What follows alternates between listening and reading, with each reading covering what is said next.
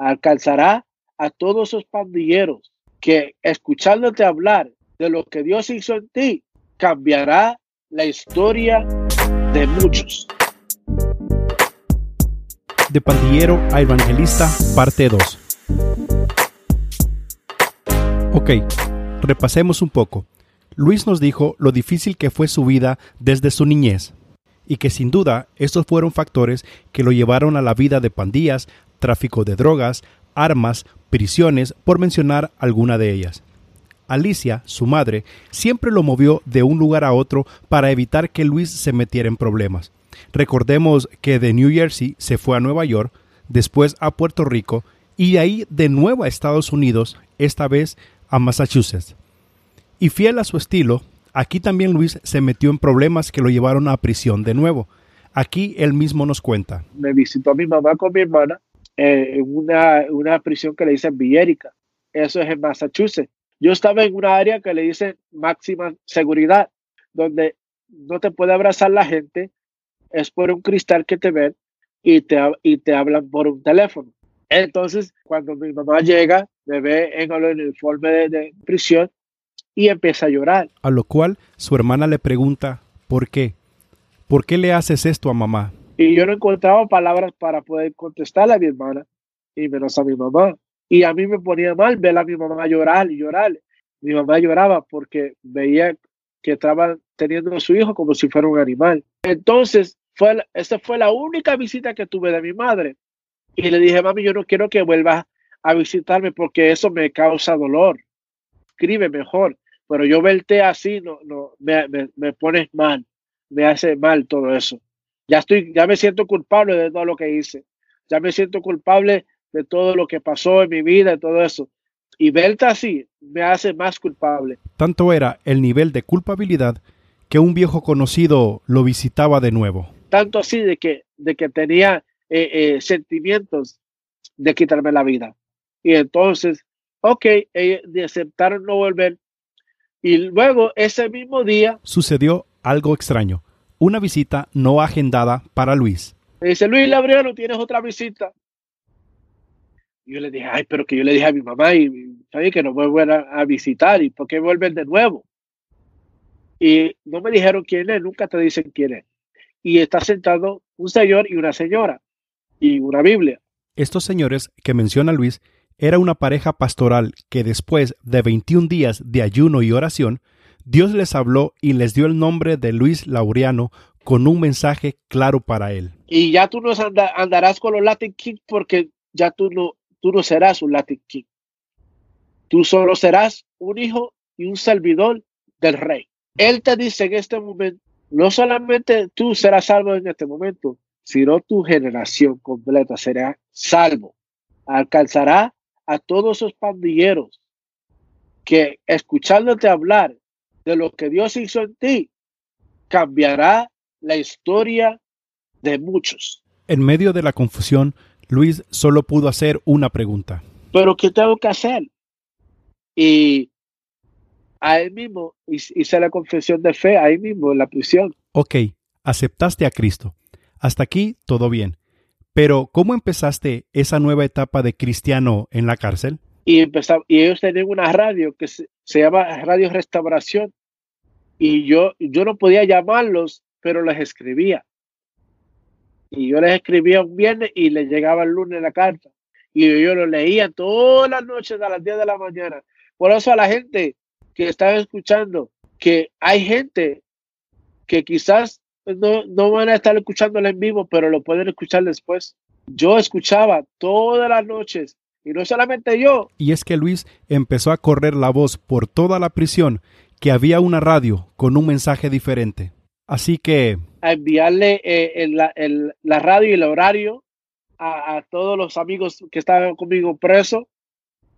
Este, y ponía música de juvenil que le gusta a todo el mundo tenía música que le gusta a los jóvenes y esa fue la manera que los atraía. Y como te digo, y, e, y esa carta que leían todas las veces, este, que yo le escribía todas las, todas las semanas, escribía yo, y eso les llenaba a ellos de fe y de ánimo de seguir hablando y predicando el evangelio a través de la radio, porque a veces había noches donde yo dice que no sentía que había alguien escuchando. Sin embargo, había toda una prisión escuchando, que no podían contestarle porque obvio que no pueden llamarle, pero a través de las cartas que le empezaban a llegar a la, radio de restauración, que Dios los bendiga, esta radio de restauración, que hacía uno, estaba en un horario que la gente no quiere estar en las 10 de la noche, pero nosotros como no teníamos nada que hacer, yo estaba, te digo, te voy a ser sincero, que yo todo era fiel, yo era fiel a esa radio, fiel, era las 10 y yo estaba ya en la cama listo para escuchar. Y es que en esta radio se escuchaban cosas como... Hay alguien que dice que, Dios es amor. Hay alguien que dice que, que aunque tú mataste, Dios te puede perdonar. Hay alguien que dice que aunque tú robaste, aunque estás perdido ahí, Dios te, Dios te puede dar libertad. Aunque estás preso, Dios te puede libertar. Y eso es lo que queríamos escuchar alguien que nos diga que hay una salida, que podemos salir de esto, aunque sea a través del Espíritu. Dice Luis que al principio no entendía cuando escuchaba la palabra en el Espíritu, hasta que tuvo una experiencia con el Espíritu Santo. Y comencé a experimentar cosas con el Espíritu Santo que, que jamás una droga lo ha podido hacer. Una de las experiencias del Espíritu Santo fue cuando me fui a acostar y sentía que unas manos me estaba moldeando mi, cuerpo y me levanto yo en el sueño y no sentía miedo. Y por eso yo sabía que era, que era algo de Dios. Y me empecé a sentir las manos que me tocaban y yo paralizado, no me podía mover, pero sentía las, sentía las manos de Dios. Pero estoy sintiendo en ese momento que me está limpiando, me está sacando, me está moldeando. Y eso yo lo sé porque después conté, conté, el, conté eso y un pastor me dijo, eso, eso, Dios te estaba moldeando. Este fue el segundo día de convertirme, pero yo no quería que él terminara, porque yo nunca había sentido eso. O sea, yo nunca, yo lo que, lo que siempre tenía en mi cuerpo era, era droga, era alcohol, droga, cosas que, que, me, que me llenaban temporalmente. Y, pero esto era algo tan hermoso, yo no lo sabía explicar porque nos era nuevo. Ahí, de la mano del Espíritu Santo, comenzaba una nueva vida para Luis, esa vida que Alicia, su madre, tanto añoraba para su hijo, alejado de la cárcel, de las armas, de las drogas, no más intentos de quitarse la vida, no más odio, Jesús lo visitó y cambió el rumbo de su vida por completo. Luis tiene un mensaje para ti. Adelante. Amén, amén. Claro que sí. Eh, yo quiero darle este un consejo y a, los que están escuchando, a los jóvenes que están, podrían estar escuchando, que lo que están viviendo es difícil.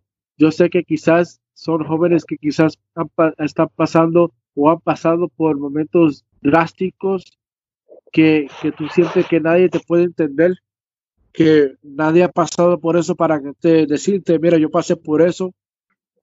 Y yo sé lo que, lo que se siente también eh, rechazo, el rechazo de, la gente, el rechazo de la familia, nadie quería quedarse conmigo.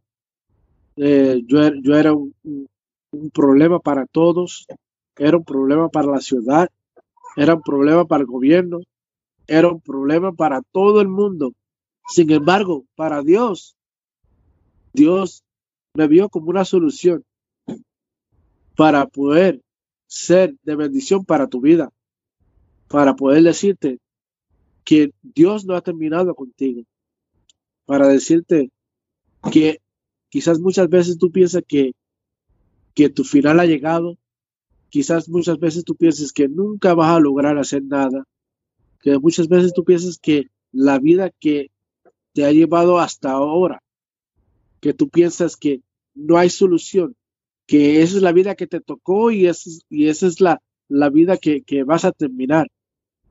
Sin embargo, Dios te dice algo diferente. Dios te dice, no, con lo que estás viviendo, Dios lo va a usar como algo que va a abrirle el camino a muchos más jóvenes como los que han pasado por lo mismo que tú.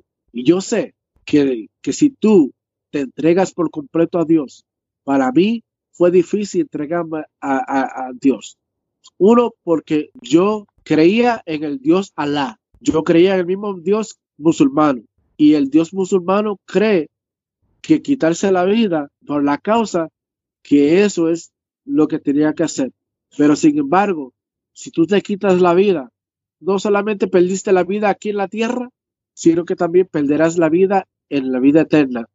Si tú has sentido quitarte la vida, yo te digo ahora, yo también muchas veces desde pequeñito, si tú escuchas desde el principio, de la edad de seis años ya estaba teniendo pensamientos de quitarme la vida y muchas veces lo intenté. Sin embargo, Dios me protegía porque había gente orando por, por mí y hay gente orando por ti.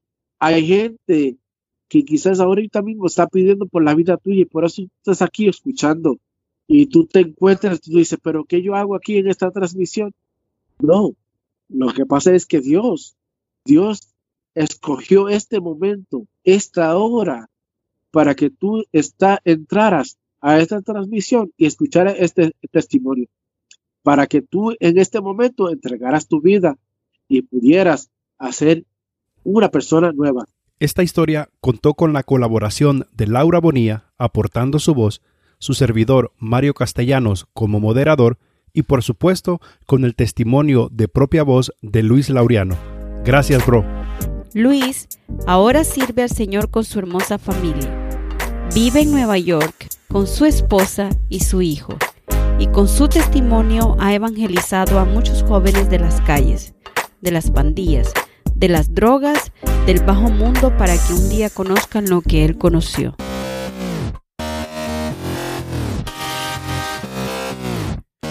Gracias por escucharnos y recuerda que nuestra próxima cita está a un clic de distancia. Bendiciones.